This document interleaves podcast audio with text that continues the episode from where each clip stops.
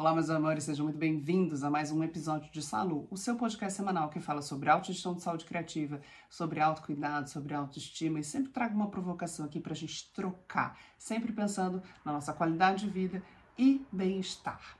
E o assunto de hoje é um assunto que eu fui estudar um pouquinho mais para trazer aqui a nossa conversa e ele é um pouco polêmico.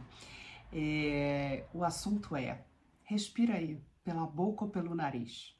Tem algumas divergências aí, mas eu, eu vou aqui pelo caminho do livro que faz parte, o livro Respira, que faz parte da bibliografia do Clube Medita e algumas outras pesquisas científicas que trazem essa reflexão. Mas antes de entrar nesse assunto, se você ainda não conhece, vem para o Clube Medita, que é o nosso clube que respira com você, onde a gente tem práticas de respiração consciente e de meditação. Mas vamos lá, vamos, vamos falar aqui se a gente respira pela boca ou pelo nariz. Durante muito tempo, se achou que a gente deveria respirar pela boca, porque o nariz era apenas um auxiliador dessa respiração e não a via principal.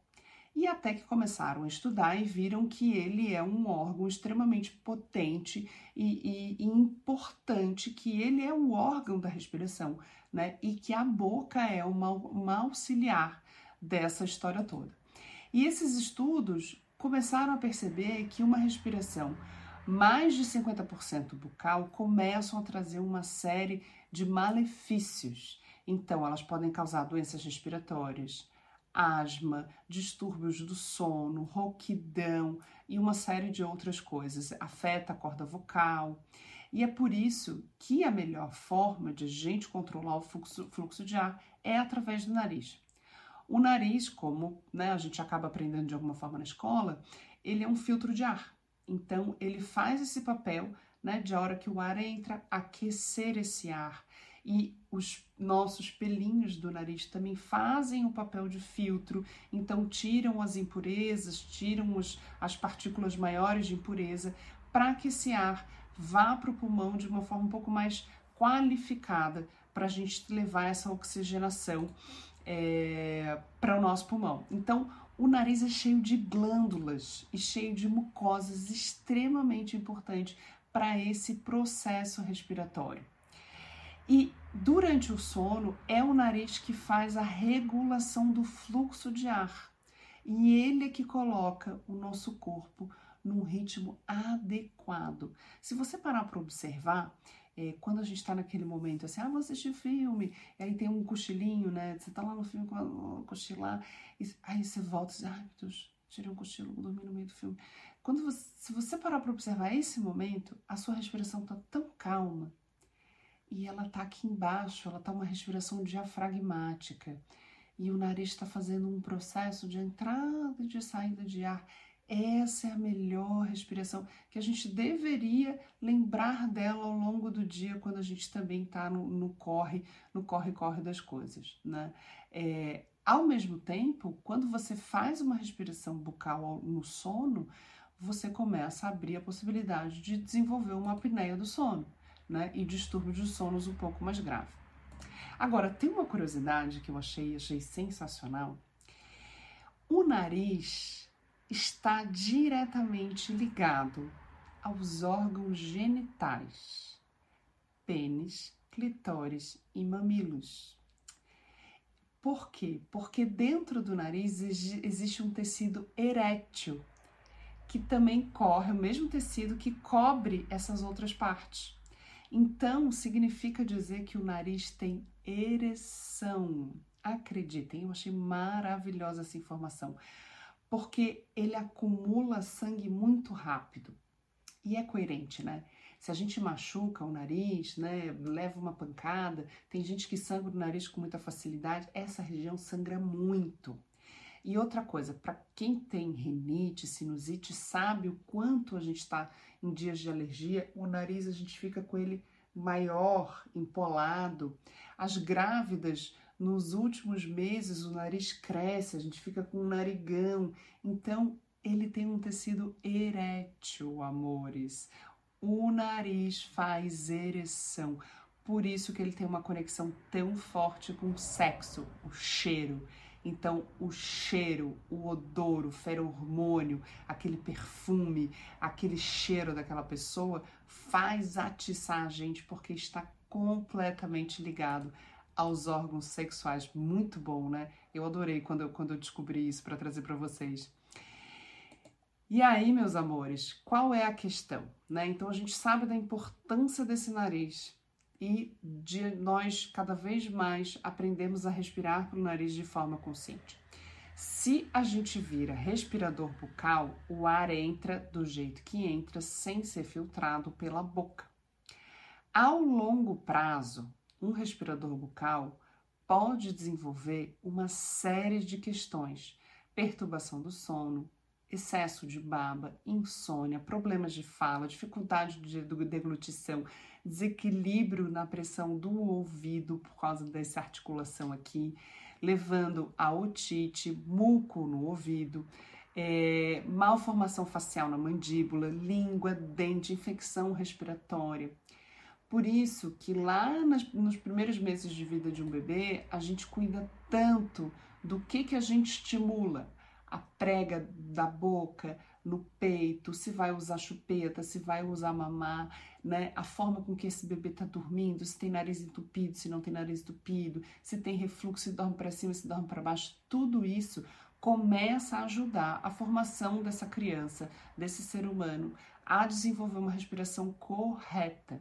Então é lá desde o início. Mas pode acontecer aí no meio da vida algum, algum fato, algum acontecimento que você vira respirador bucal. E aí precisa haver uma conscientização, precisa haver um treino para você começar a voltar a ser um respirador nasal ou se tornar um respirador nasal, né? E aí, qual é qual é a, a, o duelo que tem, né? Respiração pela boca ou pelo nariz? Pelo seguinte, estamos aqui num dia corriqueiro, respiração pelo nariz. Mas quem faz prática física, principalmente prática física com um pouquinho mais de intensidade, né? que significa um pouco mais além do batimento cardíaco que você deveria estar, né, de, de forma saudável ali batendo, é, a, gente, a gente começa a usar uma respiração que é a seguinte: nós temos duas possibilidades de combustível para o nosso corpo. A gente tem o oxigênio e a gente tem a glicose. No oxigênio é uma respiração aeróbica. Quando a gente não consegue mais oxigênio, a gente vai para uma respiração anaeróbica, que a gente usa a glicose, que é o nosso backup, a nossa reserva. Então, tô lá, uma prática física intensa, tô com os batimentos cardíacos acima do meu do meu padrão, do que eu deveria estar. Então, eu tô puxando o ar, eu já não dá mais para respirar só pelo nariz, eu começo a, a puxar pela boca. E tá tudo certo, porque meu corpo precisa de mais oxigênio. A grande questão é que essa respiração anaeróbica, quando o, o, essa respiração, o meu corpo precisa de mais oxigênio, eu não dou conta de dar. Então eu começo a usar a glicose, que é a respiração anaeróbica. E quando eu uso a respiração anaeróbica, eu também começo a gerar mais ácido lático. Ácido lático no dia seguinte eu vou ficar mais dolorido, com mais dor, eu vou gerar mais fadiga e eu posso, inclusive, no momento gerar náusea. Já, já treinou e sentiu vontade de vomitar? Eu já. É, então, é porque está usando a respiração anaeróbica. Então é muito legal a gente saber qual é o nosso limite de batimento cardíaco, né? Se você tem um treinador físico, pergunta para ele, porque tem a ver com a sua idade, tem a ver com o gênero, o que, que você pratica, se é sedentário ou não, para você saber qual é o seu limite de batimento cardíaco. Agora, esse é, um, é, é uma forma eficiente que o corpo tem de fazer.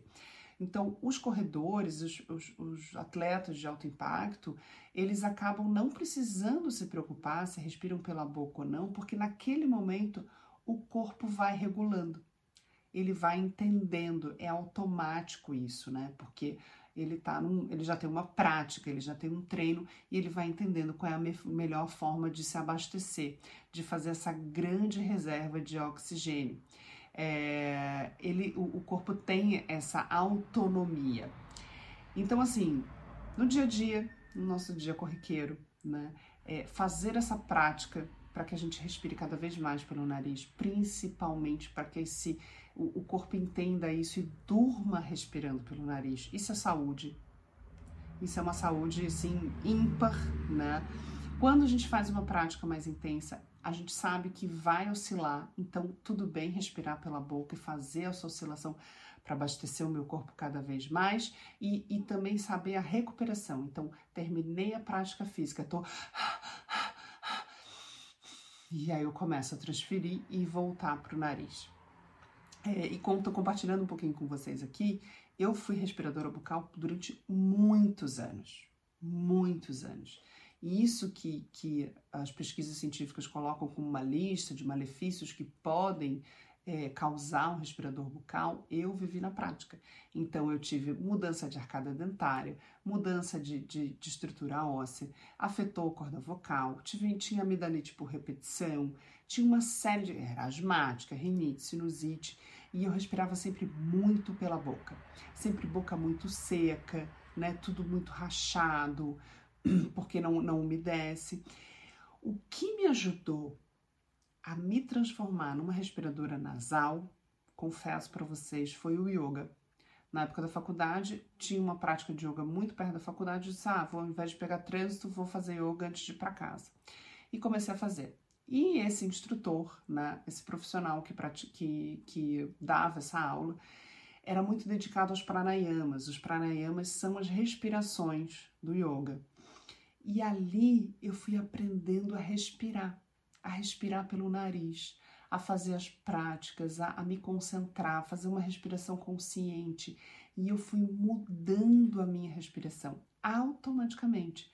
Eu fui mudando a minha qualidade de vida, porque eu mudei a qualidade da minha oxigenação. Oxigenação tem a ver com concentração, com foco, com memória, né? É, fui mudando também a minha capacidade respiratória para as práticas físicas. Então, através de uma prática respiratória, que naquele momento foi o yoga me salvou. Então, hoje, num momento assim muito gripada de nariz entupido, não existe a possibilidade de dormir. Então, eu começo a lavar, fazer respiração para poder liberar. Eu só consigo dormir se o nariz estiver desentupido. Então, é um treino, é uma prática. E através de todo esse raciocínio, né, do que eu passei, do que eu aprendi, fiz muita terapia respiratória quando era criança também, é daí, é dessa raiz, é dessa origem que vem o Clube Medita. Então, o Clube Medita está recheado de, de uma experienciação, de algo que eu experienciei, que eu transformei. Esse é o convite que eu deixo aqui para você no episódio de hoje né? Faz uma autoavaliação. Você é mais respiradora bucal? Você é mais respiradora nasal? Né? Começa a observar sua respiração ao longo do seu dia, o que, que dá para transformar, como é que você dorme, ronca, não ronca, os dias mais difíceis, os dias gripados, às vezes um dia que a gente bebe um pouco mais, a gente também é, muda um pouco essa respiração, dá uma observada, porque isso é saúde, é muito legal pensar que isso é uma forma de organizar melhor o seu bem-estar e a sua rotina. Tá bom, meus amores? Essa é a minha provocação de hoje. Fica aí, quero saber se você respira pela boca, se você respira pelo nariz, qual é a questão que você tem.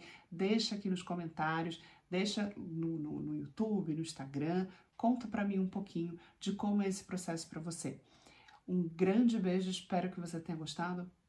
Salut e bons ventos!